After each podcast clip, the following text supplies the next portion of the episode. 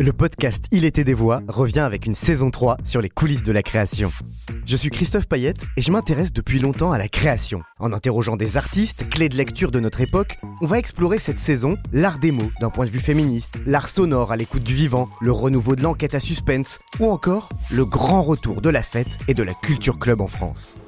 Ce podcast, imaginé par la Gaieté Lyrique et le Paris Podcast Festival, est enregistré chaque mois en public à la Gaieté Lyrique, puis à retrouver sur toutes les plateformes de streaming. Signé Furax.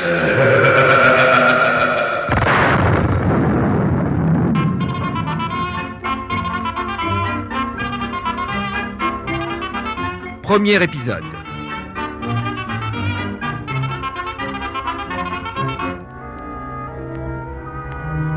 L'histoire commence d'une façon banale, place de la Concorde, à 3 heures du matin.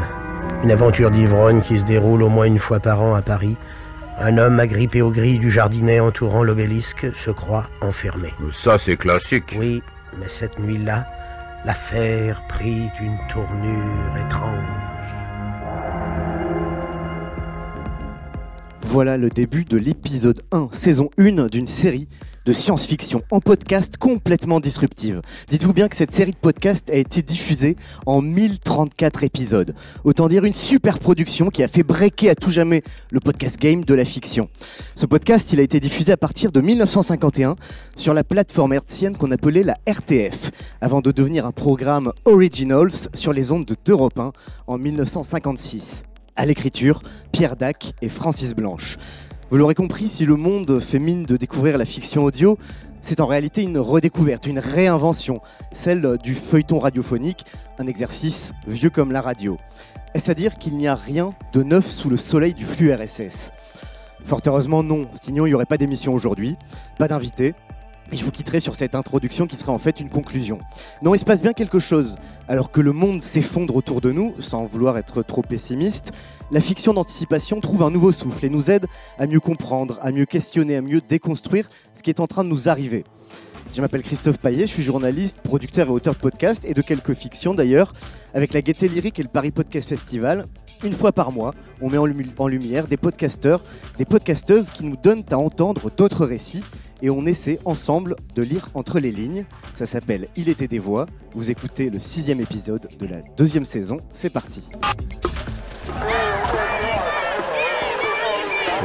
Je n'ose pas le dire. Fierté d'imprimer. Écoutez bien, mon cher, vous n'entendrez pas ça souvent. Est-ce que j'aurais l'air légitime Vous croyez qu'il m'écouterait Il était des voix. Un podcast de la Gaieté Lyrique en partenariat avec le Paris Podcast Festival. En fait, elle avait jamais vraiment disparu des ondes, mais depuis quelques décennies, elle était cantonnée soit à quelques créations intello arty sur France Culture ou Arte Radio, soit à l'univers geek ultra indé de la saga MP3.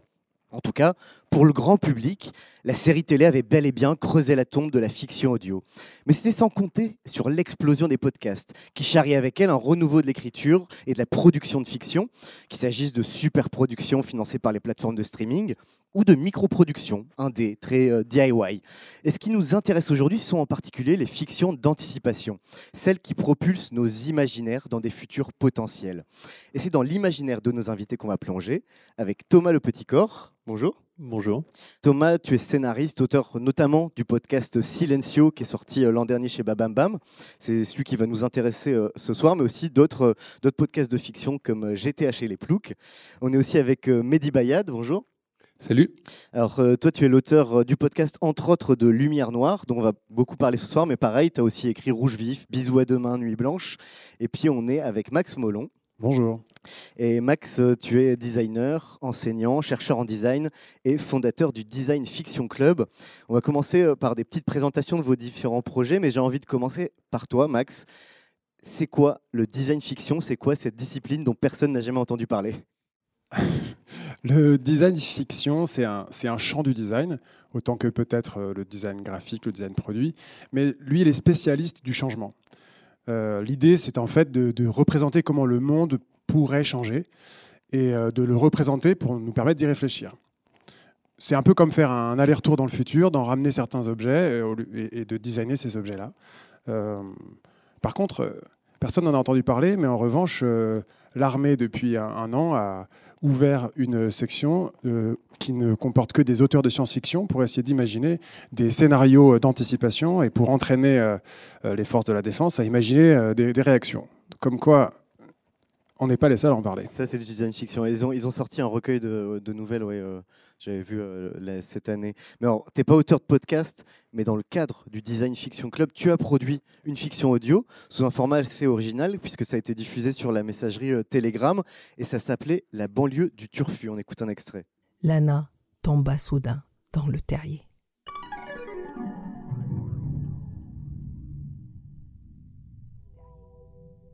Bienvenue dans l'hypercube. Bienvenue dans le trou du terrier, Lana. Bienvenue à vous toutes et tous. Vous vous trouvez dans une sorte de, je dirais, de faille spatio-temporelle. Moi, c'est Macan. Mon ami Max n'est pas loin non plus. Je t'explique. Moi aussi, j'étais perdu au début. Je suis tombé dans cette conversation il y a une semaine, alors que je faisais visiter le quartier à mon ami Max. On a vu un grand arbre bizarre que je n'avais jamais, jamais vu auparavant, et on est tombé dans un trou qui se trouvait sur une des racines.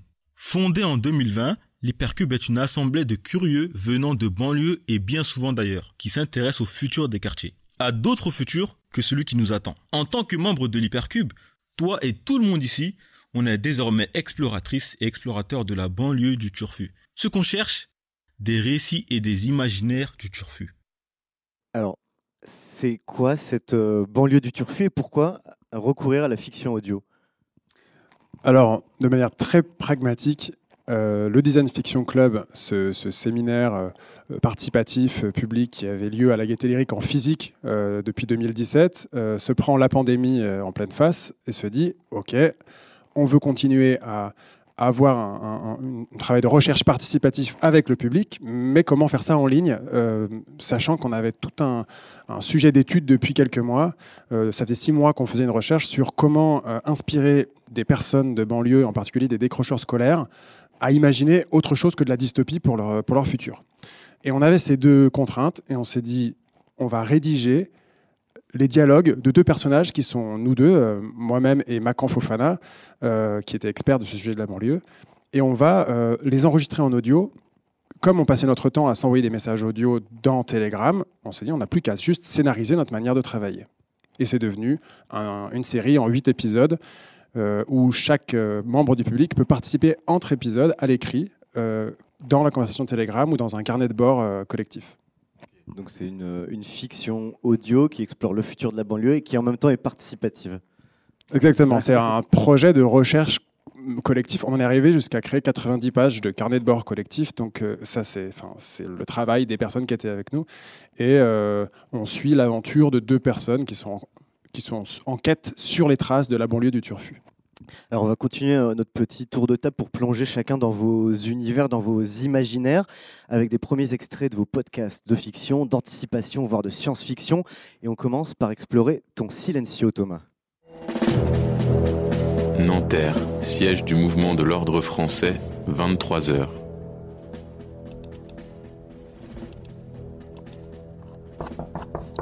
Entrez.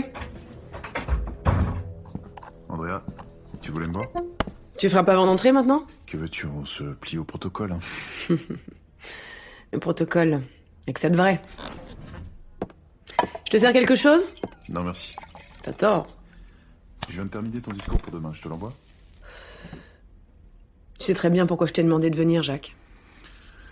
Écoute, Andrea, tu sais très bien ce que j'en pense. C'est peut-être pas le seul à pouvoir s'occuper de ça, on le connaît pas. Tout le monde dit qu'il est de plus en plus instable. On devrait attendre encore un peu. Attendre encore un peu. Ça fait des mois que la campagne est lancée, ça fait plus de deux ans qu'on s'est engagé là-dedans et toujours rien. Je veux plus attendre, c'est compris? Est-ce que tu sais ce que ça fait d'être dans ma position? Est-ce que tu sais ce que ça fait d'être exposé comme je le suis en ce moment? Mais non. Non, non, non, tu sais pas, Jacques. Tu l'as jamais su et tu le sauras sans doute jamais. Donc maintenant, tu te démerdes comme tu veux. Tu loues un hélico, tu le ramènes par la peau du cul, je m'en fous, mais tu vas me chercher ce putain de Gabriel Breton. C'est compris?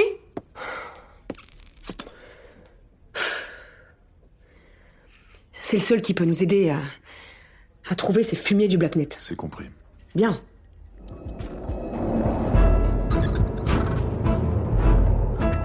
Alors il y a le mouvement de l'ordre français, le Blacknet. Ça n'a pas l'air du tout cool cette élection présidentielle qui se profile. C'est quoi cette histoire, Thomas? C'est quoi Silencio? Euh, ouais, non, c'est pas fun. hein. Non, non, Silencio, du coup, c'est une, euh, une fiction en 10 épisodes qui se passe en 2037 et qui euh, parle justement des, des, bah, élections présidentielles qui, va, donc, qui va se dérouler en 2037. Et, euh, et donc on est dans, donc c'est un récit d'anticipation, c'est dans 15 ans, on arrive à un moment où la société commence à se lasser euh, du paysage politique et, euh, et où les où en fait les deux principaux camps se sont de plus en plus polarisés, on va dire, c'est-à-dire que l'extrême droite est de plus en plus à droite et en face on est plutôt sur un mouvement écologiste assez assez fort. Donc ça, c'est la trame de fond, on va dire, de Silencio. Et il va y avoir une jeune activiste qui va, euh, qui va mener l'enquête pour savoir ce qui se cache vraiment derrière ces élections et, euh, et qu'est-ce qu'il en découle. Voilà. Et alors, comment, comment est né ce projet en fait euh, Comment t'en es venu à écrire Silencio? Alors, euh, Silencio, à la base, c'était un, un one-shot euh, produit par Bababam, donc le studio, le studio qui a produit aussi cette série-là, pour leur première saison de Noises, qui est une, euh, euh, série en fait de. hum, J'ai oublié le terme, mais en tout cas où chaque épisode euh, s'écoute indépendamment les uns des autres. Et, donc Silencio, ça traitait de quelqu'un qui avait besoin de sa dose de silence parce qu'on était arrivé dans un futur tellement bruyant où la publicité, la circulation et les, ouais, les, sonneries téléphones étaient tellement omniprésentes qu'il fallait prendre du Silencio, qui est une sorte de drogue de synthèse, pour pouvoir être au calme. Et, euh, et suite à cette première saison, Bababam a fait euh, en gros des votes pour savoir quel était l'épisode préféré un petit peu des auditeurs. J'ai eu de la chance, c'est celui-là qui est sorti, et donc on a décidé de l'adapter euh, en série. Et, voilà, et c'est comme ça qu'ensuite j'ai brodé un peu tout un univers autour pour, pour faire ces 10 épisodes-là. Ok, alors on va continuer, on va terminer ce petit tour de présentation des projets en plongeant dans la lumière noire.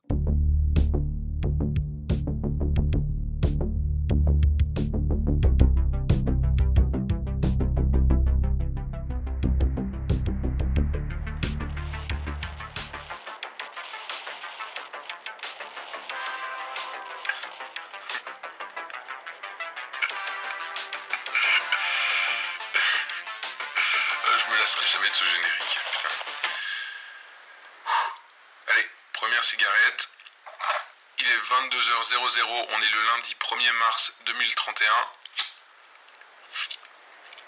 Et vu qu'apparemment vous êtes en train de m'écouter, ça signifie que vous cautionnez un comportement illégal.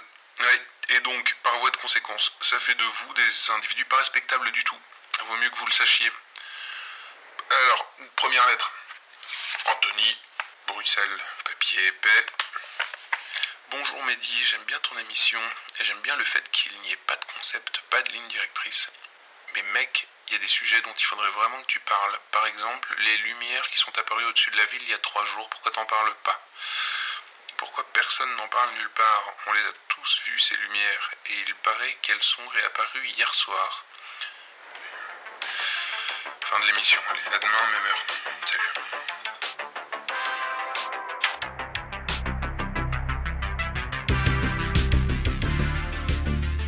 Là, on a, on a un certain Mehdi au micro d'une radio pirate, euh, d'étranges lumières qui apparaissent. Euh, pareil, c'est quoi ce délire, Mehdi? Il était super condensé cet extrait. Ouais, l'émission était un peu, un peu raccourcie. C'est des émissions très rapides, pourquoi Ouais. pas.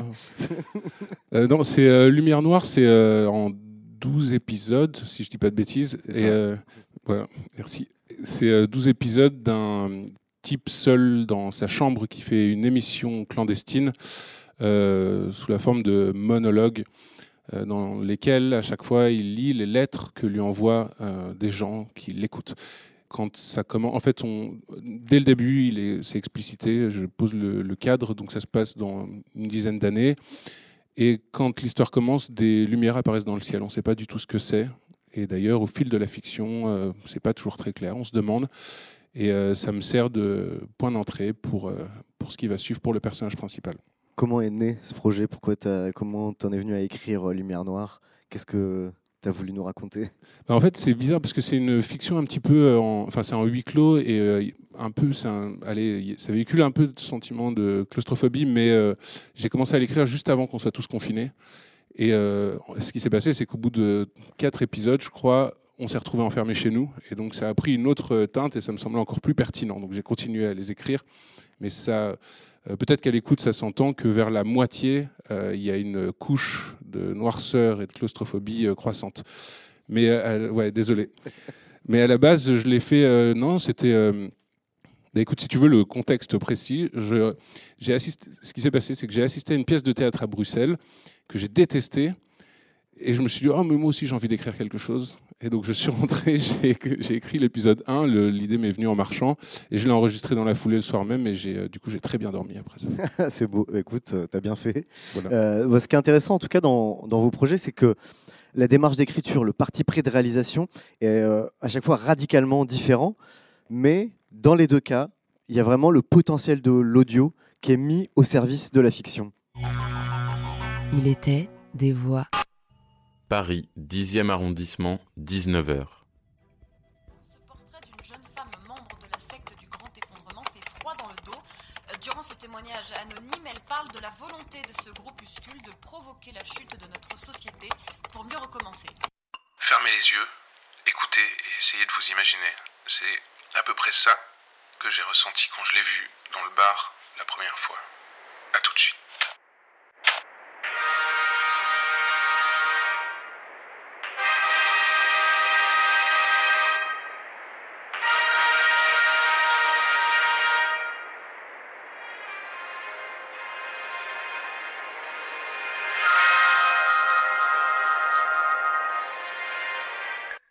Sia, lecture du message, s'il te plaît.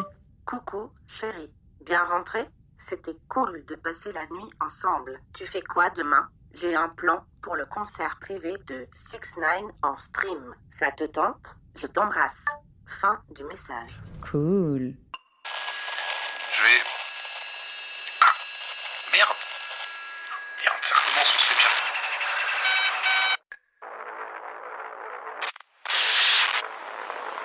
Est-ce que vous m'entendez Nous interrompons cette émission pour un message. C'est piraté. Ils sont en train de contourner le pare-feu. Le système, relance tout.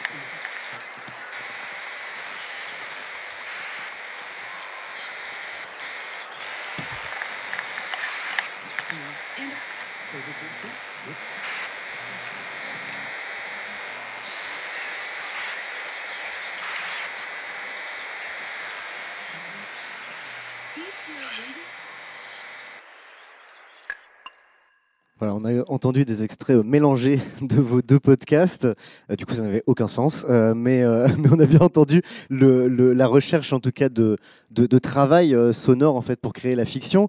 Toi, Thomas, en l'occurrence, tu as écrit une fiction dialoguée avec des comédiens, avec beaucoup de sound design, qui serait presque une, transposition de ce que serait une série télé, mais en version audio, ou ce ce qu'on ne peut pas voir, bah, tu nous donnes à entendre. Comment tu as, appréhendé, toi, ton, écriture sonore, ton écriture audio? Ouais, l'idée c'était vraiment ça, c'était de- d'essayer de faire en sorte, en gros, bah, qu'il se passe des choses euh, dans les oreilles des, auditrices et des auditeurs, euh, de voilà, d'essayer vraiment euh, que à chaque fois euh, il y ait des éléments, alors soit par euh, des répliques des comédiens, des comédiennes, soit par justement du sound design comme on l'a entendu là, qui captive et qui euh, ouais, qui, retiennent l'attention. Euh, c'est vrai que moi, pour écouter pas mal de fiction audio, des fois j'ai tendance un peu parce que j'ai une très mauvaise concentration, à m'égarer un petit peu. Et du coup, là, c'était vraiment l'idée, c'est voilà, faut qu'il se passe des choses dans, dans l'oreille des, des gens qui écoutent.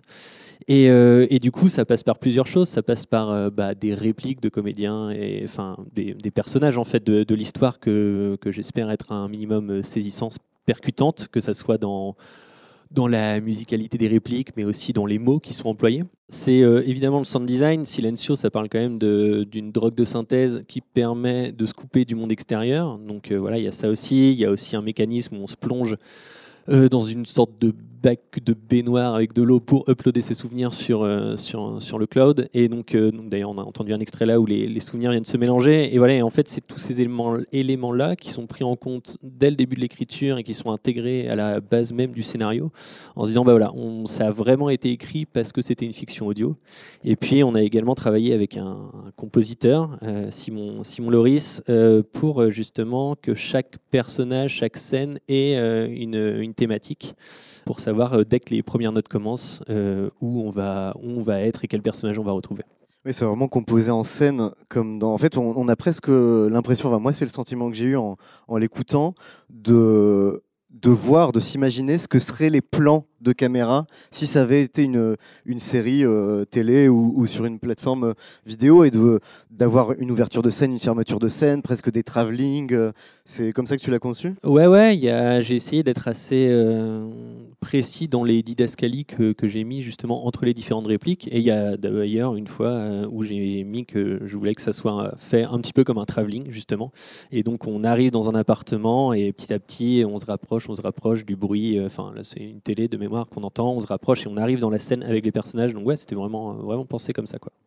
Alors que toi, Mehdi, euh, dans tes fictions de façon générale et dans celle-là aussi en, particulier, euh, ce qui est intéressant, c'est que on n'est pas du tout dans euh, la recherche de euh, recréer un dialogue, une illusion de ce qu'on ne peut pas voir. Toi, tu vas plutôt jouer avec les codes de la radio, là en l'occurrence, mais par exemple, si on prend euh, une autre de tes fictions, euh, Rouge Vif, tu joues avec les codes du podcast pour les détourner et te mettre dans la peau d'un euh, acteur de euh, la radio ou du podcast. Et c'est ça qui va créer euh, l'illusion. Ouais, bah en fait, je trouve ça intéressant quand il y a une euh, mise en abîme. Ça veut dire que juste tu prends un peu de recul sur ce que tu es en train de faire et tu le questionnes. Mais tu vois, par rapport à ce que vous disiez tout à l'heure, en fait, les bonnes, je trouve, moi, celles que j'écoute, en tout cas, les bonnes fictions euh, audio sont celles qui euh, ne racontent pas une, une histoire qu'on peut trouver au ciné ou à la télé, mais avec l'image en moins. En tout cas, c'est pas du tout ça qu'il faut penser. Il y a une écriture particulière comme il y a une écriture euh, théâtrale, il y a une écriture euh, D'ailleurs, même, il faut connaître ces règles avant de les briser euh, ensuite et pouvoir s'amuser. Mais il y a une écriture sonore. Et en fait, cette contrainte de l'image en moins ouvre plein de portes et plein de possibilités. Je crois que c'est comme ça qu'il faut le percevoir. Moi, j'aime bien m'amuser aussi à, faire en sorte que ce soit un peu rêche, que ça gratte l'oreille. Euh, si si c'est trop lisse, euh, ça m'emmerde un peu. Mais, euh, mais en même temps, ça peut gratter l'oreille de plein de façons. Ça ne veut pas dire que le son doit être euh, dégueulasse. Ça peut être dans bah, ce que tu disais, Thomas, dans des dialogues, dans le fait de jouer sur certains rythmes, tu vois, que tu casses, que tu. in fine, de toute façon, comme c'est en format audio, voilà, tu, peux aussi ouvrir les champs de l'imaginaire. Et c'est ça qui permet de travailler, de faire travailler toute l'imagination et euh, de rendre actif l'auditeur. Et par exemple, quand on écoute Silencio, c'est ça aussi. On se promène, mais en même temps, on devine ce qu'il y a autour, on devine où. euh, il y a une grande liberté, une grande marge de manœuvre qui est laissée dans la- l'appropriation de l'œuvre par l'auditeur ou l'auditrice. Et c'est justement ça, je crois, qu'il faut chercher à tout prix, quoi. C'est aussi, euh, dans ta démarche, il y a aussi une économie de moyens dans, dans le fait de- de- d'aller utiliser, en fait, de détourner les codes de ce qui existe aujourd'hui en audio. Moi, ce que je trouve, euh, ce que je trouve assez génial, c'est de se dire, bah, en fait, si tu fais de la fiction dialoguée sans, euh, sans comédien, si tu n'as pas les moyens de, de, de mettre du sound design euh, de malade, etc., en fait, le fait de dire je suis un animateur de radio pirate, bah en fait, ça y est, l'illusion, elle fonctionne en fait. J'ai triché en fait. mais ouais, c'est ça. Et, ouais. Mais les- enfin, c'est un peu ce que je disais juste avant, mais les contraintes peuvent être euh, en fait source de d'imagination. Et te- te- si tu transformes chaque contrainte en quelque chose qui t'amène, qui te réduit un peu ou te dirige, euh, tu peux trouver plein d'idées euh, dans tous les sens. Quoi. Il faut pas se limiter. Après, moi, je me suis amusé pour cette fiction-ci euh, à me faire un petit euh, challenge quoi, pour euh, voir ce que ça donnait. Et, euh, et d'ailleurs, pour certaines autres, c'est que euh, l'enregistrement soit justifié dans la narration.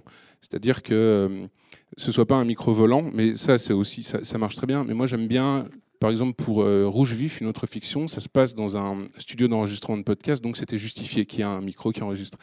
Pour une autre fiction qui s'appelait Bisous à demain, c'est des appels téléphoniques. Donc voilà, tu es, mis là-dedans. Et dans celle-ci, c'est une radio.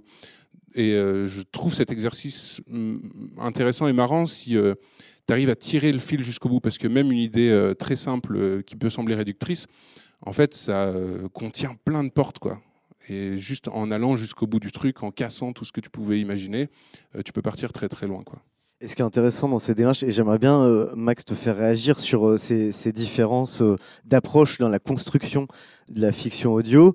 Ce qui est intéressant quand tu joues comme ça avec les codes du coup de la radio ou du podcast, c'est que t'as- tu brouilles un peu les pistes aussi pour l'auditeur. Parce que l'animateur euh, de la radio pirate, il y a un moment où on ne sait pas trop s'il s'adresse à un public de fiction ou s'il s'adresse à nous directement. Max, comment tu lis, toi, ce, en tant que spécialiste du design fiction, cette question du contrat avec l'auditeur, en fait? Alors, moi, j'ai fait un peu le. J'ai fait le, j'ai fait le nerd. Euh, j'ai écouté vos, euh, vos deux travaux, euh, vos deux œuvres avec une feuille, un papier, et puis j'ai tout analysé. Euh, désolé.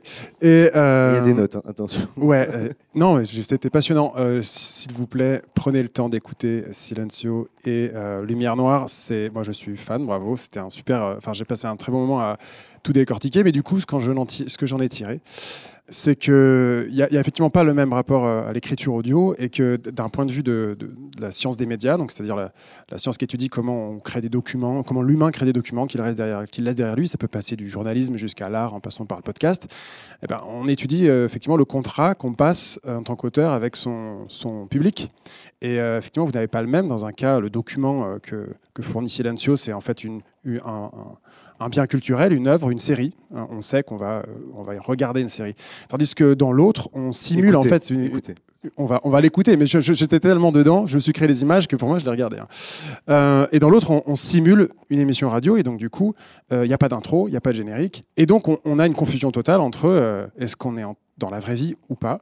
Et les deux formats permettent des choses différentes. C'est ça qui m'a intéressé, et que je suis de vous de vous livrer. Le, le- ce que permet euh, le, format de regarder une série, d'écouter une série, c'est qu'on a effectivement un narrateur omniscient et donc on peut expliquer plein de choses. On a une liberté incroyable, on peut changer de lieu, on peut changer de temps, euh, on peut raconter ce qui est en dehors de l'écran. Désolé, je reprends la métaphore.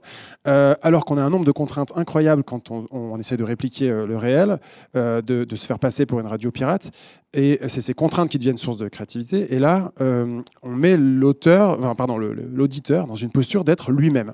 On n'est pas spectateur en train de regarder un- une œuvre, on est en train d'être soi, et peut-être que ce qui nous décrit sur les lumières noires, on va les regarder par la fenêtre parce que ça se passe dans notre cuisine. Et donc c'est pas euh, pas les mêmes potentiels. Et, euh, et ce jeu du détournement, il permet euh, deux choses. Le premier, c'est de briser le quatrième mur, donc du coup forcément on se sent, ça augmente l'immersion, on a l'impression d'y être.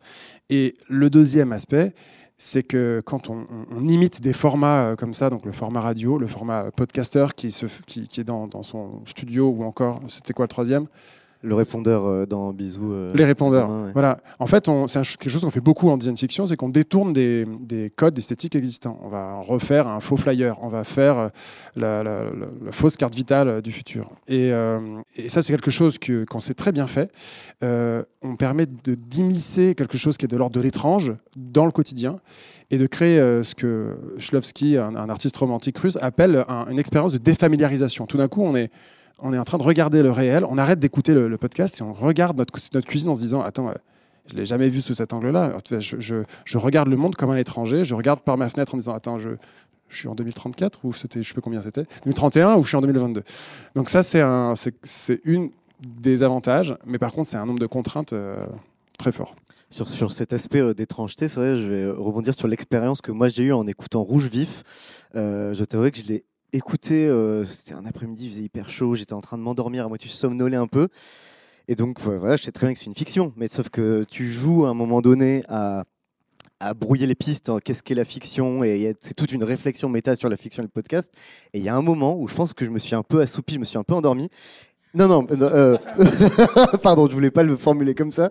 Euh, non, mais il y a un moment où tout d'un coup, je me suis dit, mais attends, mais qu'est-ce que je suis en train d'écouter là?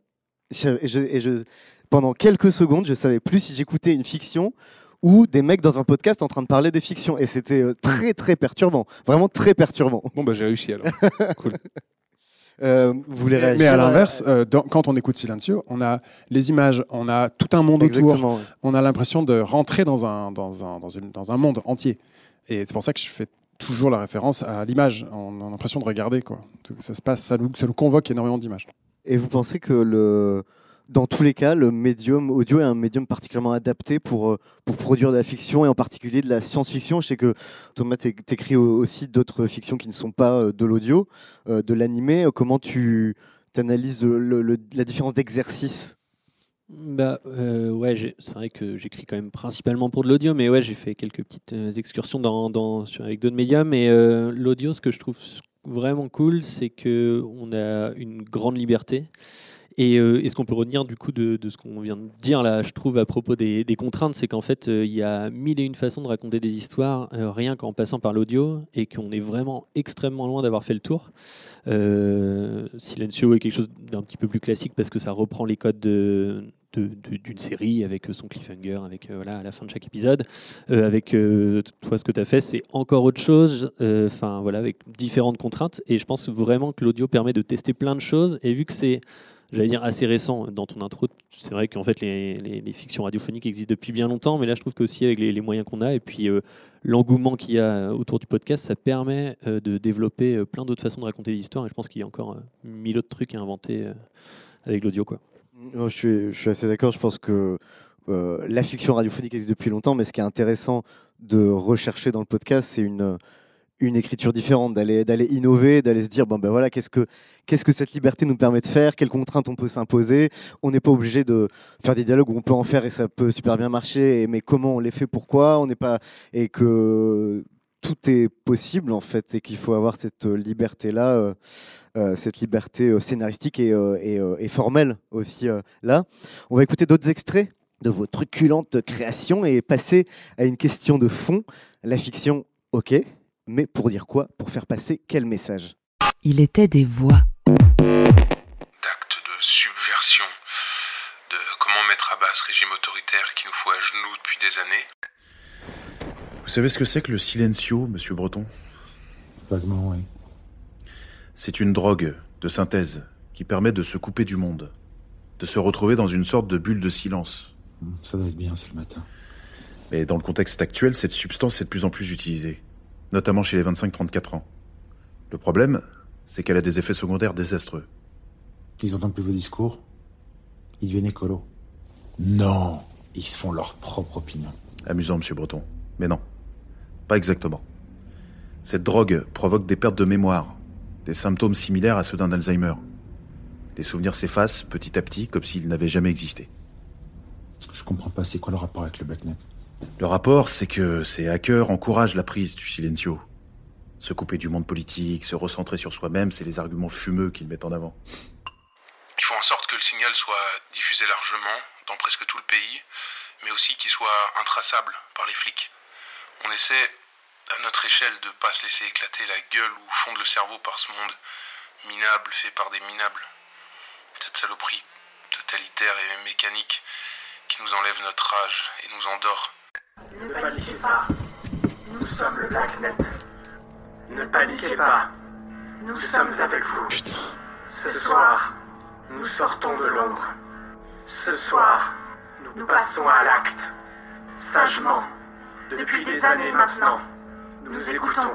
Nous écoutons ces discours trompeurs et ces promesses illusoires. Nous écoutons ces dirigeants qui se succèdent à tour de rôle en prétendant détenir la solution tant espérée sans ne jamais rien changer. Le gouvernement est à l'origine de tout ce qui se passe. C'est pas une invasion, c'est un endormissement collectif. Ils font ça pour en finir, pour avoir un contrôle total sur nous.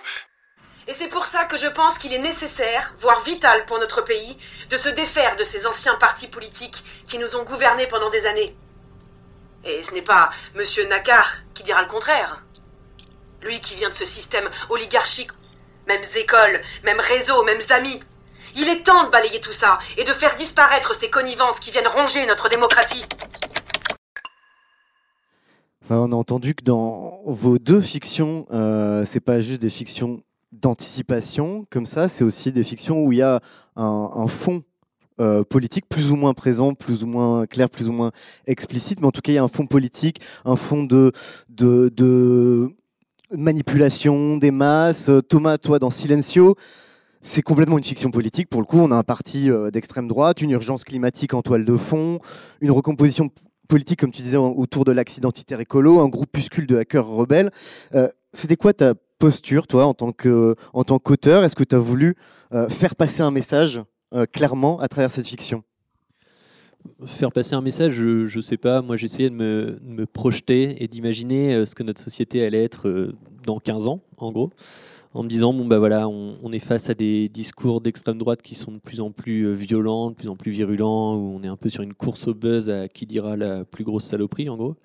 Et puis on est euh, sur aussi, bah, comme tu le disais, avec une urgence climatique qui est de plus en plus importante. Bon là il s'avère que si on, regarde la campagne actuelle, euh, l'écologie n'est pas vraiment au centre des débats, mais peut-être que dans 15 ans ça sera le cas. Donc voilà, j'ai de me projeter comme ça pour imaginer ce que ça pouvait être. Et puis, et puis est-ce qu'il y a un message? Non, pas vraiment. J'essayais juste vraiment d'imaginer euh, et il y a un petit message quand même à la fin qui est. euh, mais bon, après, si, euh, je veux pas spoiler la fin de ma, propre série, ce serait se tirer une balle dans le pied, mais on va dire qu'il y a une, fin qui est un peu plus lumineuse et qui amène plus sur une utopie qu'une dystopie, et où les gens se, détachent un petit peu des, élites politiques pour, pour agir par eux-mêmes. Donc c'est vraiment de l'ordre de l'exercice de projection sans forcément vouloir avoir un impact euh, politique sur l'auditeur ou l'auditrice ou pour le formuler un peu comme euh, l'auteur de science-fiction euh, Alain Damasio qui demande si la science-fiction c'est là pour divertir ou pour subvertir. Toi tu as voulu plutôt divertir ou plutôt subvertir?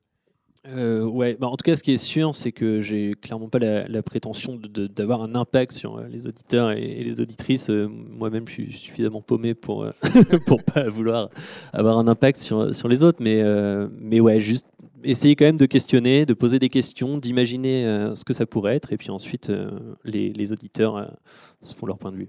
Toi, Mehdi, tu as un, un parti pris qui est beaucoup moins ancré dans le réel politique. hein. On est plus dans la science-fiction, voire dans la fantasy, avec, euh, certains des aspects de, de, de ton récit. Mais quand même, on retrouve des sujets, de la question d'engagement, de la révolte, de la défiance des élites. Du coup, est-ce que c'est aussi quand même une fiction politique? Probablement, ouais. Après, j'ai toujours peur de d'imposer un peu trop une, une morale euh, à quelqu'un, en fait, et souvent ça provoque une réaction de rejet si c'est pas euh, distillé au fil de l'œuvre et si c'est pas implicitement euh, avancé, quoi. C'est ma crainte. Donc, en fait, je préfère que ce soit plus large. Et d'ailleurs, si plus c'est euh, c'est un piège aussi, mais plus c'est large, plus les gens peuvent euh, se l'approprier et, intégrer certaines choses. Mais après, non, euh, en, filigrane, c'est la question euh, dans, Lumière Noire, c'est, il y a plusieurs éléments, mais c'est la question de la duplicité de la vérité, le fait qu'on puisse interpréter de plein de façons. une voix qui coule sur nous, voilà, et ça correspondait parfaitement à une époque avec énormément de doutes, de questionnements, et euh, et il y avait- pas mal de choses. Après, moi, c'est une fiction en fait qui pourrait correspondre de façon assez classique au code de la dystopie. hein. Je veux dire, c'est euh, un futur proche, plus ou moins, où les individus sont atomisés, euh, sans vraiment de champ de liberté ou de manœuvre. Et même dans le, découpage scénaristique au fil des épisodes, as vraiment donc le, personnage subit son, en gros son éveil, il comprend que ça ne tourne pas rond, c'est extrêmement classique. Euh, par le biais d'une rencontre euh, amoureuse, ça aussi c'est un truc qu'on retrouve dans pas mal de récits dystopiques. Euh, voilà, et il y, y a aussi une chose qui me. C'est pour ça que je me suis un peu amusé avec les codes de la dystopie. Et c'est pour ça aussi que dès le début, j'ai voulu dire oui, c'est en 2031. C'est pour ça que c'est dès la première phrase du premier épisode, pour dire très clairement dans quel univers on se plaçait et poser et jouer après avec ces codes. Mais d'abord les C'est poser. codifié, c'est référencé. euh, Ouais. Moi, en, en l'écoutant, ça m'a fait penser euh, au film Invasion Los Angeles de Carpenter, euh, où euh, donc je sais pas si c'est si c'est une référence consciente pour toi, mais donc c'est un film où il faut mettre des lunettes de soleil pour voir la réalité du monde et devenir clairvoyant. Il y a un peu de ça. C'est adapté d'une nouvelle d'ailleurs de science-fiction qui est super, très courte, que je vous conseille. L'histoire est, l'histoire est incroyable, c'est juste. Bah, allez, je fais une petite parenthèse. C'est, euh, le film est. euh, Enfin, bon, si on fait abstraction de la scène de catch dans la rue un peu bizarre, le film est, est quand même assez sympa. Mais c'est adapté d'une nouvelle où en fait un gars se retrouve dans une. euh, le personnage principal est dans une séance de- d'hypnose collective à New York et euh, ça tourne mal en fait au moment où euh, la personne qui les hypnotise doit les réveiller. Elle claque des doigts, tout le monde se se réveille normalement, mais le personnage principal se réveille vraiment. Et il se rend compte que dans la société, on est contrôlé par des espèces de lézards géants qui euh, dominent le monde, etc. Et euh, ça tourne très très mal. Il n'y a pas de happy end, hein, je vous spoil complètement. Voilà. Mais dans, dans cette fiction, oui, j'ai essayé de coller en tout cas à ces codes-là. Et tu vois, même euh, un aspect central qu'on retrouve dans les dystopies, c'est le fait de pas aller trop loin dans le futur pour euh, ne pas perdre le spectateur et que euh, en fait ton message en filigrane qui est souvent une critique politique et sociale euh, passe vraiment parce que si tu t'éloignes en fait il y a le risque que tu perdes l'auditeur et donc je voulais que ça soit très proche tu vois en règle générale, dans la science-fiction, je sais pas si dans Dune ou dans. En fait, ce qui se passe, c'est qu'on s'interroge sur les évolutions possibles de, consécutives à- au progrès technologique. Mais euh, le propre même de la dystopie, je trouve, dans les dystopies que j'ai pu lire, c'est les conséquences de choix politiques sur euh, le monde et de décisions sociales arrêtées. C'est cet aspect-là qui est traité en avant. Donc c'est ce que j'ai essayé de faire. Après, j'ai un peu triché parce qu'il y a un élément euh, fantastique surnaturel, ce qu'on trouve pas trop normalement dans les, dystopies. Max, j'aimerais te faire réagir sur deux choses. Déjà sur le sur l'aspect extrêmement référencé euh, de Lumière Noire. euh, je crois savoir que toi, tu as même vu un, film de zombies en fait. Oui, absolument. Je me suis demandé, à- après, je n'ai pas envie qu'on fasse des spoilers alertes toutes les deux secondes, donc il va falloir faire en sorte de parler en langage codé pour que euh, le public n'évente pas, qu'on n'évente pas le suspense pour le public. Mais euh, j'ai eu ce sentiment à un moment de me dire, euh, est-ce qu'il n'y a pas le même euh, euh, geste euh, artistique que dans les premiers films de, les premiers films de zombies, euh, avec un- une scène de de, zombies euh, dans Carpenter qui se passe dans un supermarché pour bien nous faire comprendre que euh, nous sommes tous des, moutons soumis euh, à cette société de consommation. Enfin, c'était l'un des ferments hein, de, démarrage d'écriture des films de zombies. Est-ce que c'est quelque chose qui, est aussi conscient dans ton travail d'écriture ou est-ce que c'est par, par le fait des choses que ça s'est déroulé comme ça ben, un jeu un peu marrant, je trouve, dans euh, l'écriture de fiction, surtout quand tu t'amuses à questionner la fiction, c'est de jouer avec les codes et de les casser après. Et donc, par exemple, en fait, en, en écrivant ça, en commençant, je me suis amusé à lancer des pistes pour qu'on puisse imaginer que ça puisse aller vers quelque chose avec des zombies extraterrestres ou absolument pas, ou quelque chose de très euh, trouble, flou. Et j'aime bien, euh, en fait, planter ces graines de doute et, les désamorcer complètement. C'est l'une des, euh, espèces de stratégies sournoises aussi pour euh, vous attraper et euh, faire en sorte que vous soyez avec moi de- dedans et que vous pensiez et que vous trouviez ce que c'est, peut-être même plus que moi. Max, tu, là à l'instant tu disais, bah voilà, dans le film traditionnel de zombies, il y a pour le coup un, message qui à la base à l'origine est fortement subverti, subversif, un message euh, anticapitaliste, en fait derrière le, euh, divertissement euh, de série B. Est-ce que tout, propos de science-fiction découle un discours politique sur notre monde actuel, même, malgré soi en fait, même malgré l'auteur, j'ai envie de dire? Alors, je ne répondrai pas de manière ultime à cette question parce qu'en fait, j'ai pas regardé tous les films de science-fiction, mais en revanche, on voit bien que dans les genres de films euh, qui sont tellement euh, élargis euh, dans ce qu'on peut voir, en tout cas au cinéma, ces dernières années, on, a de tout et on a euh, du film de divertissement pur euh, avec des mechas géants euh, dont l'objectif, euh, donc des sortes de robots euh, d'inspiration japonaise géants, dont l'objectif est ensuite de vendre derrière des jouets Bandai. qui, sont vraiment développés dans cette intention-là. Et on a des films hyper. do- dont le message politique est, dissimulé dans un divertissement et d'autres qui sont extrêmement engagés. Donc, moi, ce qui m'a. ça, c'était la réponse, mais ce qui m'a frappé ensuite en écoutant vos deux travaux, c'est d'y voir un point, un point commun, euh, qui était que. euh, c'est dit beaucoup plus subtilement quand Mehdi dit euh, qu'il y a une, une in- une interprétation multiple de ce qui se passe. Moi, j'ai plutôt ressenti une sorte de doute constant. De, je peux faire confiance à personne. En fait, toutes les deux et quelques épisodes, on me retourne la tête, je comprends pas ce qui se passe, je peux faire confiance à quel personnage Et, est-ce que ça, c'était un choix de nous faire vivre ce doute constant par rapport à l'époque dans laquelle on vit? Et pour, euh, et pour rebondir euh, sur, euh, sur la question de Max, effectivement, il y a les deux fictions parlent de manipulation des masses, mais vous-même, vous manipulez l'auditeur et l'auditrice en permanence. vous vous foutez de notre gueule, vous nous faites croire des trucs, et l'épisode suivant, c'est plus du tout ce qu'on croyait. Vous manipulez complètement l'auditeur. Et du coup, il y a un truc aussi de, bon, j'imagine, euh, de ressort narratif qui fonctionne bien, mais aussi de forme-fond qui. euh, Enfin voilà, euh, Thomas. Ouais, on est des manipulateurs complotistes. non, bah ouais, ouais, je pense que c'était le but. Bah, le but de manipuler l'auditeur, je sais pas, plutôt de le surprendre, on va dire, pour, euh, pour, pour, voilà, pour le garder avec nous et puis pour faire en sorte que ce soit intéressant. Si on, savait dès le premier épisode où on voulait aller, euh, bon, les gens décrocheraient assez vite, je pense.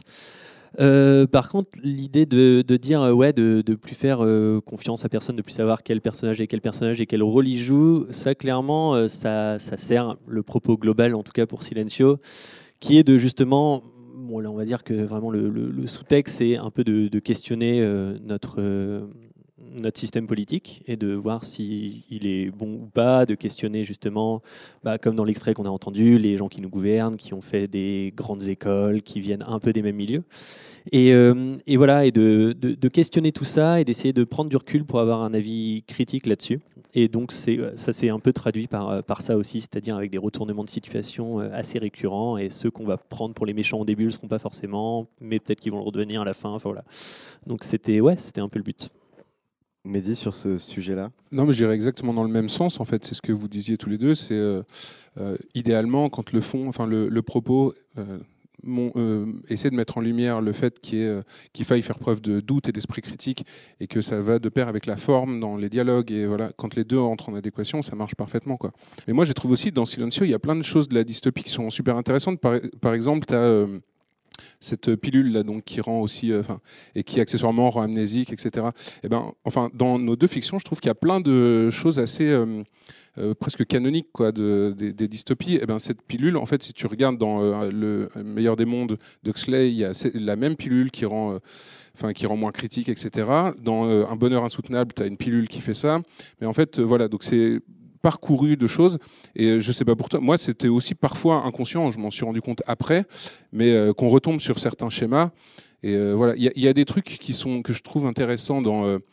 dans ces deux dans fictions là et c'est que c'est la place de, de l'individu et la, question de la révolte face à et par exemple, moi, ce qui m'énerve un peu dans beaucoup de fictions contemporaines dystopiques, il y a un truc que, que- j'aime moins, c'est que on, en gros, on installe un personnage principal qui va lui seul se dresser contre le système et très souvent le mettre à bas.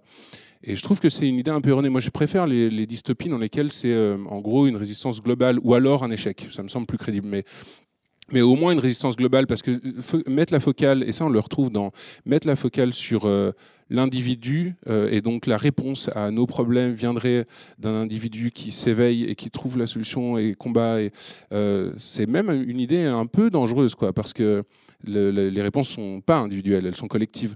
Et je, je sais pas, en tout cas moi c'est ce que j'ai essayé de faire aussi euh, à travers cette voix qui euh, n'est pas du tout le héros. C'est ce- pour revenir à ce que tu disais, le, doute. Est-ce que c'est un personnage bon ou mauvais, comme euh, dans Silencio En fait, ce doute fait qu'on se dissensie du personnage principal. Et d'ailleurs, c'est pas du tout lui qu'il faut suivre.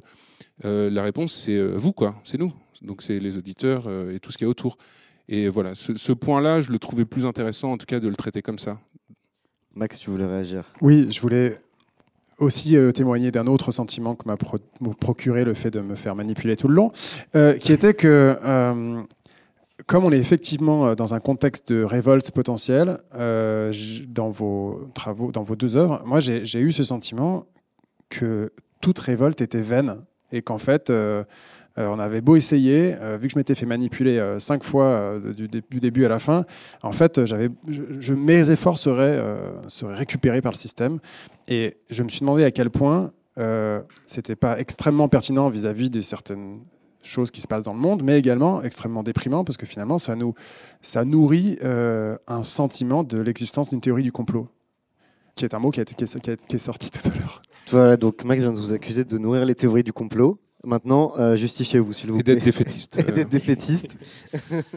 Euh, bah, je suis d'accord avec ça.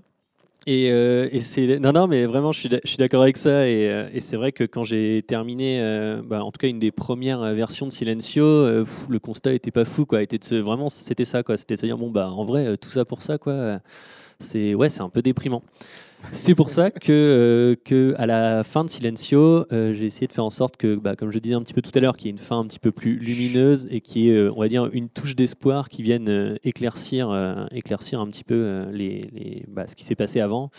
Et, euh, et justement, qui sert aussi un petit peu de, bah, voilà, de, message global. Ça arrive vraiment à la toute fin, mais je trouve que voilà, ça permet d'ajouter euh, une petite touche d'espoir et de venir justement un petit peu contrebalancer ça. Et puis, ça donne aussi tout son sens un petit peu aux événements qui se sont passés avant.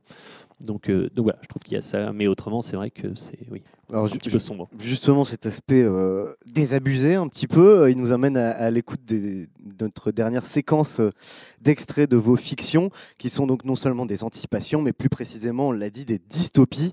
Et clairement, vous nous vendez un futur qui est pas tout rose et qui est même franchement catastrophique. Des voix. Des voix. Il était des voix. Un podcast de la Gaieté Lyrique en partenariat avec le Paris Podcast Festival.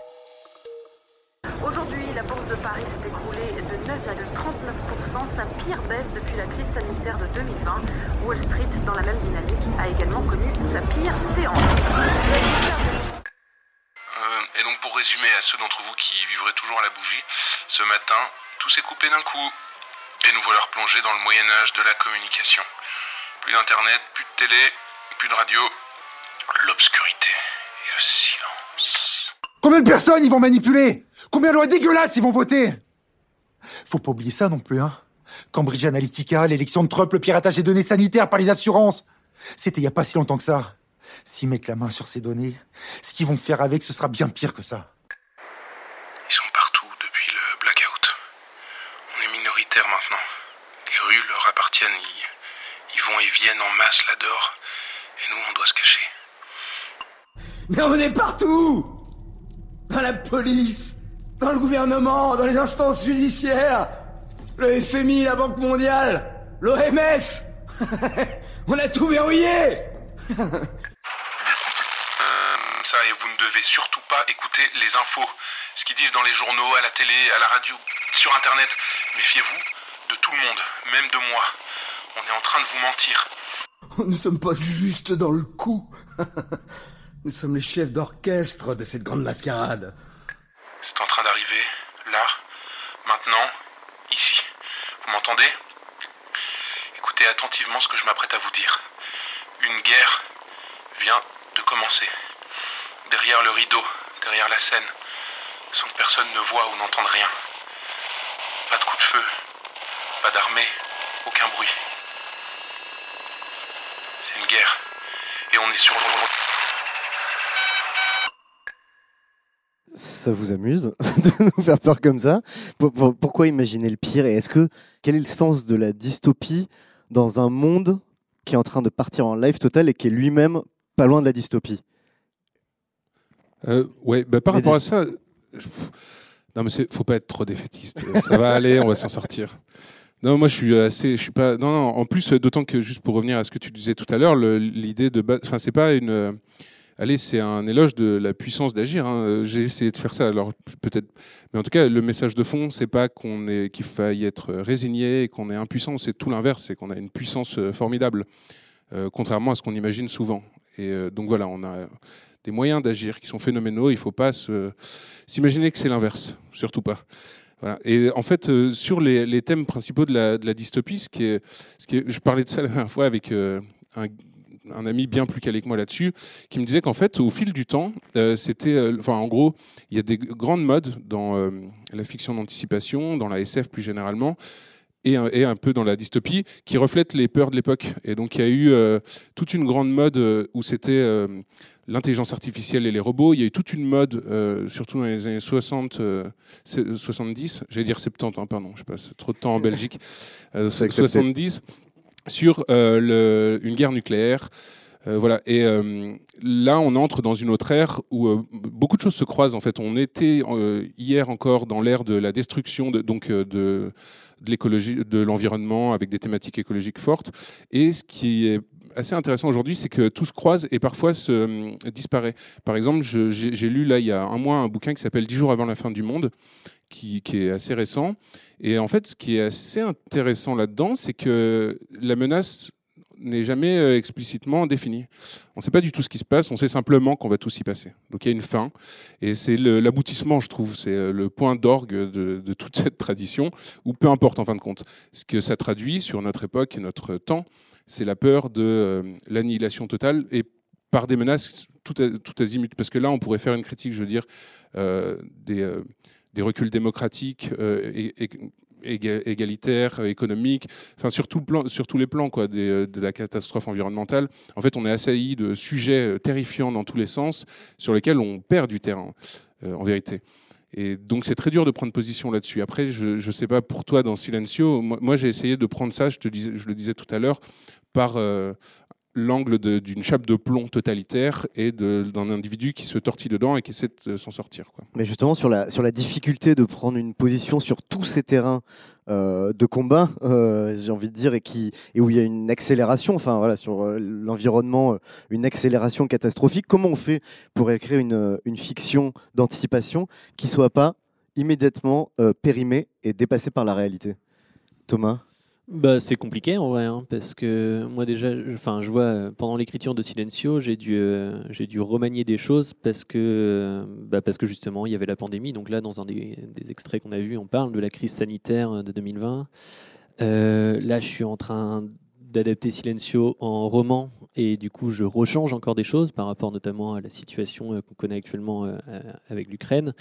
Et, donc en vrai, c'est hyper compliqué parce que alors je sais pas, c'est peut-être un peu vieux con de dire ça, mais j'ai l'impression qu'on vit dans un monde où quand même ça va de plus en plus vite. le fameux, on l'a entendu à toutes les sauces, mais n'empêche que je pense que c'est un peu vrai. Et du coup, c'est de plus en plus difficile de se projeter. Et l'autre jour, je lisais un, un article, je crois que c'était sur Ouzbek Erika, qui justement disait ça, qui posait exactement cette question-là. Est-ce que c'est possible de toujours faire des récits d'anticipation qui soient pertinents, euh, sachant qu'il arrive des trucs qu'on ne peut absolument pas prévoir et qui tombent euh, ouais, de plus en plus soudainement quoi. Donc, euh, donc la question, euh, j'ai pas trop la réponse. Max, toi, sur, euh, sur cette question du, euh, de la fonction de la dystopie, comment tu as analysé euh, ces œuvres? Alors, euh, sur la. En fait, ça m'a renvoyé à ma propre expérience de la dystopie, puisque ça fait dix ans que je fais de- du design fiction, et dans ce domaine, euh, on a eu euh, en 2014 une, vraie vague de critiques euh, virulentes sur ce, ton de la dystopie. Et en fait, ce que dit ce, sujet, c'est qu'il y a, en fait deux aspects de la dystopie. La dystopie, il y a d'abord le ton obscur et euh, le thème sur quoi ça porte. Et le thème euh, peut être euh, extrêmement varié. Il y a une première critique sur ce thème-là qui, qui peut être présent, je ne sais pas chez vous, mais en tout cas dans le domaine du design fiction, beaucoup de travail d'anticipation était sur quelles technologies vont déferler dans nos quotidiens demain. Et ces dystopies qui représentaient autant, euh, je sais pas, le- la rencontre sur application de rencontre génétique, génétiquement augmentée, que l'IA euh, dans ton euh, lave-vaisselle, euh, ces, euh, ces différentes thématiques-là, en fait, elles ont été criti- critiquées de, ne concerner que les 20% les plus privilégiés de la planète, quand il y avait tellement d'autres sujets à aller adresser. Donc, euh, une, critique qui a été portée en partie par un groupe qui s'appelle le, le- le Deco- Decolonizing Design Group, qui a donc essayé de formuler une critique de, décolonisation euh, de cette pensée-là de l'anticipation et du design. Et l'autre aspect qui est plus sur le, ton en lui-même, le ton de l'obscur. Et cette critique, elle, porte à dire que la fiction et les récits et les imaginaires qui- qui- qu'ils portent euh, ont un pouvoir d'autoréalisateur, ils ont un pouvoir performatif. Et en fait, euh, à force de raconter le, le pire, il finit par se produire. On vit en partie dans un Black Mirror, c'est-à-dire, pour faire référence à cette série qu'à force tout le monde a vue, et dans certains pays du globe, donc en Chine par exemple, euh, le, crédit social est euh, quelque chose qui est extrêmement proche de Black Mirror. Et on en vient à ce que la plupart des films de, Blade Runner euh, à, d'autres nous décrivent des mondes post-apocalyptiques auxquels on commence à croire. Au point où l'autrice et critique Naomi, Klein se positionne contre les fictions d'anticipation dystopiques parce qu'elle dit qu'elle prépare le terrain à, ce que l'on fait, on n'ait plus besoin de, résister et de lutter contre le fait que ces mondes dystopiques vont advenir, en particulier sur le plan climatique. Alors, ça, c'était mon analyse. Maintenant, je ne veux pas dire que vos travaux sont des travaux de privilégiés, parce qu'en fait, certaines de ces questions-là, en particulier euh, sur l'intelligence artificielle euh, et euh, ses conséquences dans nos quotidiens, il faut qu'on en parle tout de suite, parce qu'en fait, elles vont advenir. Enfin, on vit quand même dans ce monde-là, et c'est ce monde qui se transforme. Mais est-ce que c'est quelque chose qui vous a traversé l'esprit, que dans vos travaux, il pouvait peut-être ensemencer un monde que vous n'auriez pas voulu? Non, l'idée c'est plutôt justement de, de servir un petit peu de, même si, enfin, pareil, c'est très prétentieux de dire ça, et voilà, mais de sonnette d'alarme plutôt, de dire, voilà, si peut-être on continue dans ce système-là, voilà euh, quelle société on pourrait avoir. Et comme on l'a vu, euh, plutôt entendu à travers nos extraits, c'est pas forcément un monde qui donne trop envie. Euh, du coup, voilà, peut-être qu'il serait temps de, se réveiller, d'agir. Après, je ne prétends pas apporter des solutions, mais voilà, en fait, je le vois plutôt comme ça.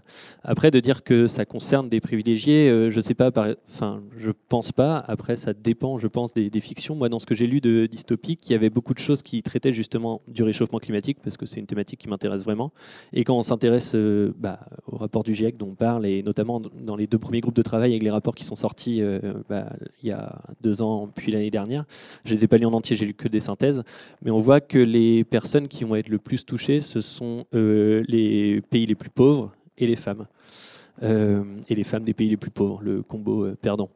Donc, donc voilà, je pense pas que ça soit euh, que ça traite, enfin que ça parle juste aux plus privilégiés. En tout cas, j'espère pas. Après, encore une fois, je peux pas généraliser à toutes les dystopies. Mais voilà, mais vraiment, en tout cas, moi, je pense pas que ça prépare le terrain. Je pense plutôt au contraire que ça, ouais, que ça montre quelque chose de vraiment pas enviable et de voilà, de- d'essayer d'éviter ça, quoi.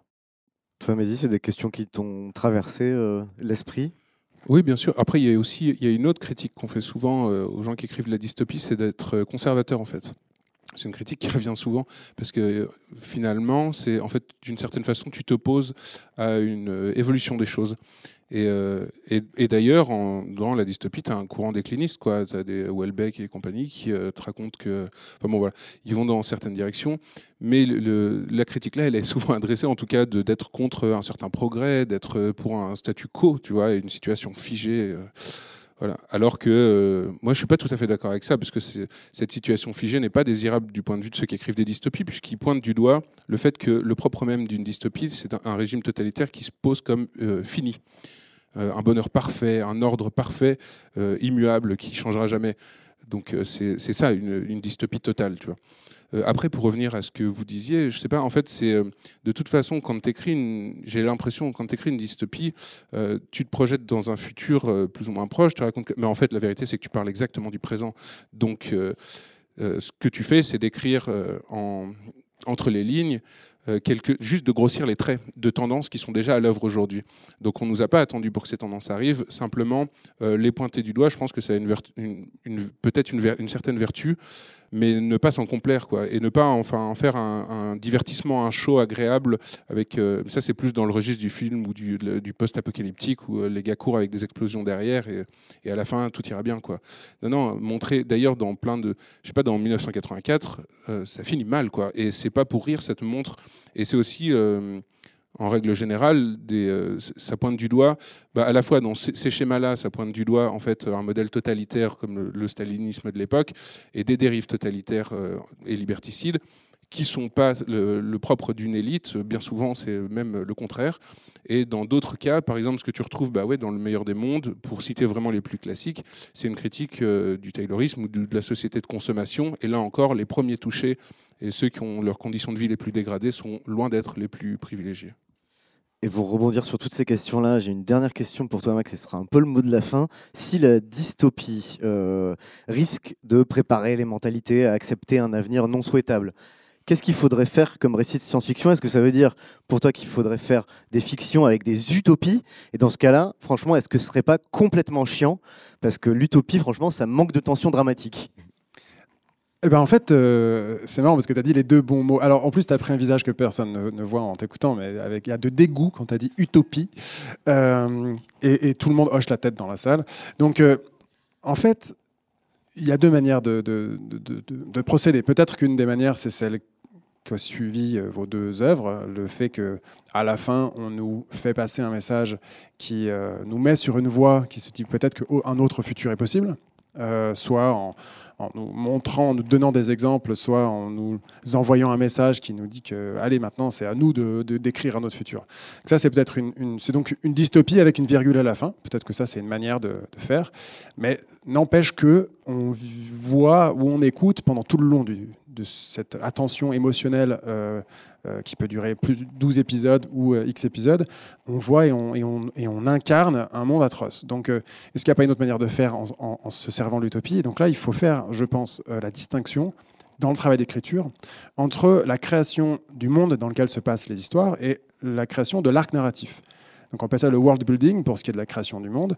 Exemple, dans un Harry Potter, on a le droit de mettre un coup de baguette magique et il se passe des choses. On peut passer à travers un mur, mais il y a d'autres règles qu'on ne peut pas enfreindre. On n'a pas le droit de parler de la magie avec d'autres personnes. Donc il y a des règles. Et bien peut-être que inventer un arc narratif complètement dramatique dans un monde utopique, ça peut être intéressant. Alors je vous donne une image. Euh, réécrire Roméo et Juliette dans un monde d'Avatar ou dans un monde des bisounours, peut-être que euh, ça, fait ça fait un monde utopique où on s'imprègne d'images d'un monde futur potentiellement positif, et pour autant on ne s'est pas fait chier, pour euh, reprendre ton terme. Eh bien, ce sera le quasi-mot de la fin, parce que quand même, on a du public, et donc on va voir s'ils ont des petites questions pour vous. Il était des voix. Euh, oui, on a beaucoup parlé donc de politique, de transition euh, et euh, de tout ce qui est mis en place en tout cas en ce moment et de vous ce que vous reflétez dans vos dystopies. Moi, j'avais une question un peu plus générale. Est-ce que vous pensez que la transition qui essaye en tout cas de s'enclencher en ce moment, malgré donc tous ces rapports, l'urgence climatique, etc., est-ce que vous pensez qu'il y a un filon plutôt à prendre sur comment rendre utopique cette transition, la rendre désirable, la rendre souhaitable, et comment finalement participer à cette guerre des imaginaires qui est en cours Et comment est-ce que vous auriez une idée de comment faire pour rendre euh, la chose qu'elle est close et qu'elle soit euh, accessible à la masse et euh, au grand public. Moi, je pense fondamentalement, c'est une croyance, quoi, mais c'est donc ça vaut ce que ça vaut, mais que les, les arguments positifs marchent mieux que les arguments par la peur ou défaitistes. Le truc, c'est que les utopies, comment dire En fait, les utopies, moi, ça me terrifie. En règle générale, je disais tout à l'heure que le propre d'une dystopie, c'est une société arrêtée, figée. Et en fait, une utopie, si elle n'est pas figée, c'est pas une utopie. Euh, une utopie, c'est donc un monde parfait. D'accord S'il est parfait, ça veut dire que rien ne doit pouvoir le briser ou le détruire. Si rien ne peut le briser, c'est qu'il évolue pas, c'est qu'il est figé. Et donc c'est la définition de l'enfer en fait. Donc euh, non, non, ça c'est pas souhaitable.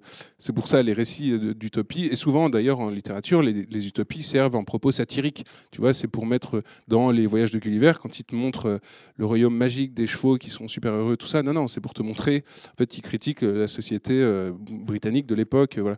Après, oui, qu'il y ait des arguments, que ce soit pas seulement par la peur ou la crainte que tu véhicules des choses, euh, ça, c'est, il le faut, en fait. J'ai essayé un peu dans Lumière Noire, mais euh, le truc, c'est ce que tu disais tout à l'heure, c'est que d'un point de vue dramatique, alors ça, ça, on rentre dans un autre truc, mais d'un point de vue dramatique, c'est vite chiant, si jamais c'est, euh, si il n'y a pas de densité. De, voilà. Et l'autre réponse, c'est que en fait, quand on cherche un peu des des climate fiction, euh, parce que sous ce terme-là, on, peut trouver quand même beaucoup de choses.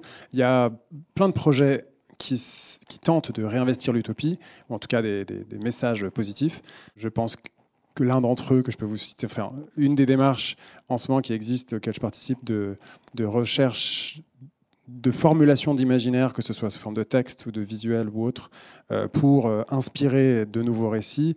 Une d'entre elles, c'est euh, le, Plurality University Network, en français le réseau de, de la pluralité de l'université, qui essaie de faire ce travail de, de, de rassembler plein de représentations qui sont en fait finalement les substrats des récits qu'on porte en société, de travailler en parallèle sur formuler d'autres représentations et d'autres récits qui pourraient nous, nous ouvrir des nouvelles perspectives d'avenir. Et, euh, honnêtement, je pense que ces deux dernières années, euh, c'est peut-être pas encore euh, sur Netflix, mais il y a beaucoup de travaux sur réinvestir l'optimisme dans l'anticipation. Ouais, moi je, je, crois que je viens de comprendre la question. C'est pas parce qu'elle a été mal posée, c'est parce que je, je, mets du temps. Euh, je trouve que c'est quelque chose qu'on retrouve beaucoup euh, dans les fictions jeunesse. Euh, ce côté on va justement se servir des initiatives qui sont cool et, ce côté optimiste pour mettre en scène des héros qui vont œuvrer pour le bien et notamment sur un point de vue environnemental. Et ça, je regarde de plus en plus ce qui se fait, que ce soit en BD ou en dessin animé. Et il y a beaucoup ça. Et donc je trouve ça vraiment cool parce que ça permet de sensibiliser et de mettre un peu sur un piédestal bah, justement les gens qui, enfin d'en faire des héros en fait de ces gens qui prennent euh, part pour euh, la protection de l'environnement et pour ce genre de choses. Donc, euh, donc voilà. Pour rebondir sur cette question, moi je me demandais comment aussi rendre désirable le progrès technique parce que avant, enfin avant, c'est pas du tout sourcé ce que je vais dire, mais j'ai l'impression qu'on se projetait dans un progrès technique de façon positive et porteur d'espoir. Et là, j'ai la sensation, peut-être biaisée par mon expérience, je sais pas, mais que le progrès technologique fait plus euh, peur ou nous échappe vraiment, on n'arrive pas à le, à, voir, comment il pourrait nous être, euh, qu'est-ce qu'on pourrait inventer d'utile vraiment ou de voilà de positif pour nos pour nos pour nos futurs collectifs. Donc euh, ouais, est-ce que est-ce que ça c'est quelque chose qui vous a questionné ou pas dans, je pense peut-être euh, aussi à Silencio, je ne sais pas. J'avoue que, mais là, bah, pareil, ça rejoint un peu ce que disait Mehdi tout à l'heure. On va, on va me traiter de réac, mais c'est peut-être un peu le cas. Mais euh, moi, je suis pas sûr que le. Enfin, en fait, pendant longtemps, parce qu'avant, je travaillais dans les énergies renouvelables et du coup, pendant longtemps, je pensais que le progrès euh, et les avancées technologiques allaient pouvoir nous sauver justement euh, de ce, bah, du réchauffement climatique qui est en train d'arriver. Et en fait, euh, plus ça avance et moins j'en suis convaincu de ça. En fait, je suis pas sûr qu'on ait, euh, ait besoin de nouvelles technologies. Alors peut-être que je me trompe, encore une fois, je suis pas du tout un spécialiste. Mais j'ai l'impression que parfois, on veut euh, nous créer des besoins pour nous faire consommer davantage. Et en fait, je pense que c'est vraiment pas ce qu'il faut faire, qu'on est dans une société où on nous pousse justement à la consommation et que c'est une société qui est mortifère pour l'environnement. Euh, c'est vraiment euh, pas fun ce soir. Mais, euh, mais, euh, mais voilà, donc je, je, pense pas que l'avancée, enfin en tout cas que le progrès va, va nous sauver. Je pense que le meilleur moyen, ça serait justement de faire plus attention à, notre façon de consommer. Et, et, et la décroissance, c'est un peu un gros mot pour beaucoup de gens, mais n'empêche que c'est, je pense, ce qui pourrait nous aider à, à aller un peu mieux. Quoi. Max, Votez pour un micro, c'est clair. Fautez silencio. Euh, non, une micro-réponse, c'est. euh, en fait, on, on peut s'interroger sur, le, sur ce que porte le terme progrès, à nouveau en, ter- en termes d'imaginaire, le fait de toujours devoir se projeter vers un après, que demain est forcément mieux qu'aujourd'hui. Euh, Il y a plein de choses que porte le terme progrès. Et en fait, suivant. bon, D'abord, ça, il faut commencer par le, décom- le décomposer et voir s'il n'y a pas un autre terme qui nous intéresse que, progrès, euh, voir quels sont les fantasmes accrochés au terme progrès. Et puis après, on peut, aussi rajouter au mot progrès d'autres termes que technologiques. On peut avoir le progrès social, euh, on peut avoir euh, le progrès environnemental, et puis peut-être se dire que si ensuite la question c'était de se questionner sur la technologie ou la technique, quand la technique est au service de, des progrès X, des progrès environnementaux, des progrès sociaux, euh, bah, peut-être que c'est un début de piste de réponse pour euh, la rendre euh, à nouveau vertueuse ou inspirante. Ou, euh, euh, en fait, c'est une question de changer de référentiel.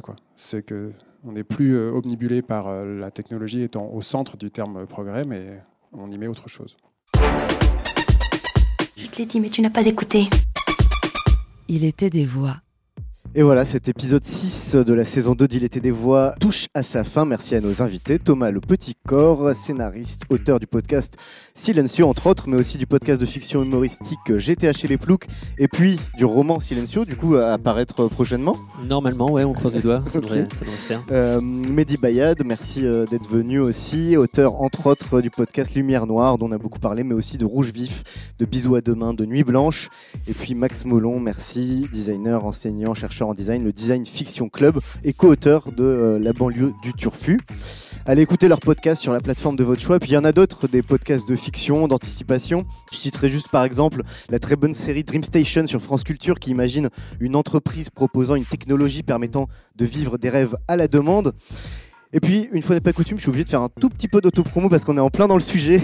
Le label euh, Nick la Radio, excellent label de podcast, sort en ce moment même tous les dimanches une série de micro-fictions dystopiques en collaboration avec les Invincibles. Ça s'appelle Hot Dog, chronique dystopique du grand déraillement. Huit autrices et auteurs, parmi lesquels Alice Zeniter, Faiza Again, Karim Madani, Isabelle Sorante, qui imaginent euh, notre monde de demain si on laisse faire le grand déraillement en cours. Des petites histoires à grignoter sur le chemin des urnes. On se retrouve ici à la Gaieté Lyrique le 4 mai prochain pour interroger le privilège blanc avec Grace Lee, autrice de co-autrice de Kif Taras sur Binge, Estelle Depri, autrice du podcast Semblant de rien, et Kautar Archi, chercheuse, sociologue et écrivaine, autrice de Comme nous existons, qui est paru chez Actes Sud. Et puis pour être tenu au courant de la suite, c'est toujours sur les réseaux de la Gaieté Lyrique et du Paris Podcast Festival. Salut Vous venez d'écouter Il était des voix, un podcast de la Gaieté Lyrique en partenariat avec le Paris Podcast Festival. À l'animation, Christophe Payet. À la réal, c'est Lucie Lossel et Sonic le studio à la prod. Sonic.